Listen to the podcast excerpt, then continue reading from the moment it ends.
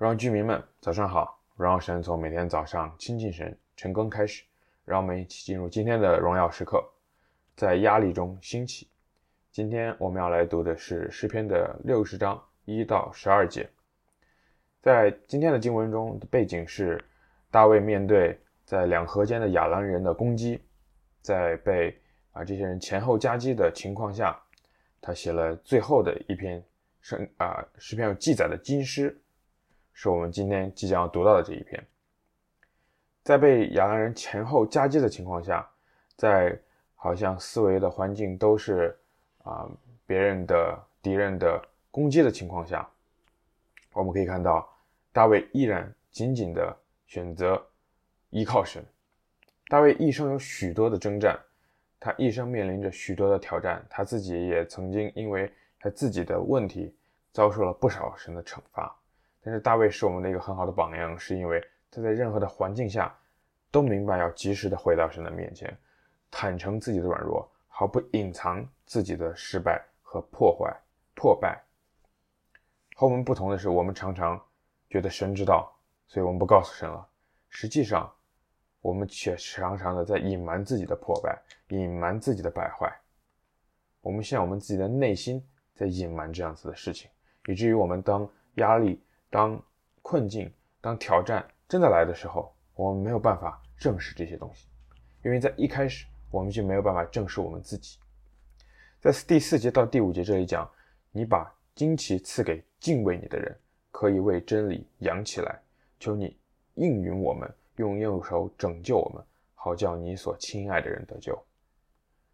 神让他自己所亲爱的人得救，是那些愿意敬畏神的人。是那些愿意正视自己问题、愿意全然把自己的软弱、把自己最害怕、最恐惧的东西交给神的人。然后第七节这里就讲：“我要欢乐，我要分开事件，丈量割书谷。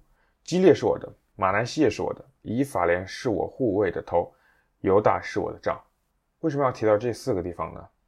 这其实就是他们当时所在的犹大的地方的东南西北四个角。他说：“当神说，当我听到你敬畏我，当我看到子民回转向我的时候，我就欢喜，我就快乐。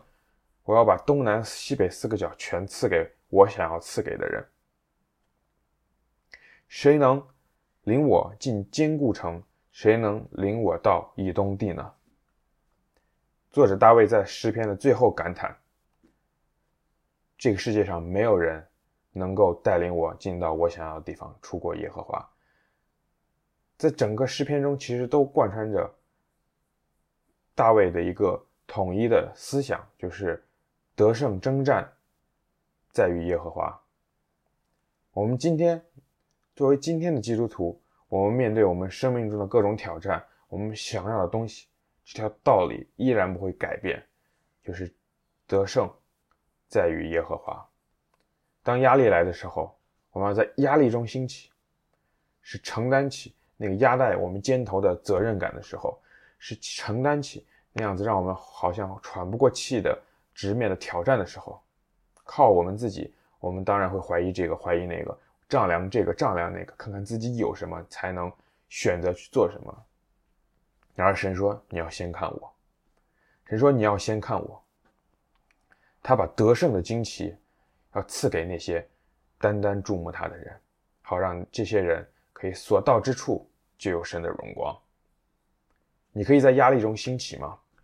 你可以在压力中选择先看向神吗？我们一起来祷告，亲爱的主，谢谢你给我们今天的经文，提醒我们，让我们来向大卫学习，在任何的环境中都先来选择聆听你的声音，都先来选择跟你倾诉。主要让我们不要看着身身边环境的压力有多大，而是看到在这样子压力之下，主你依然保护我们，主你依然拣选我们，主你依然在这样子的环境中要兴起我们。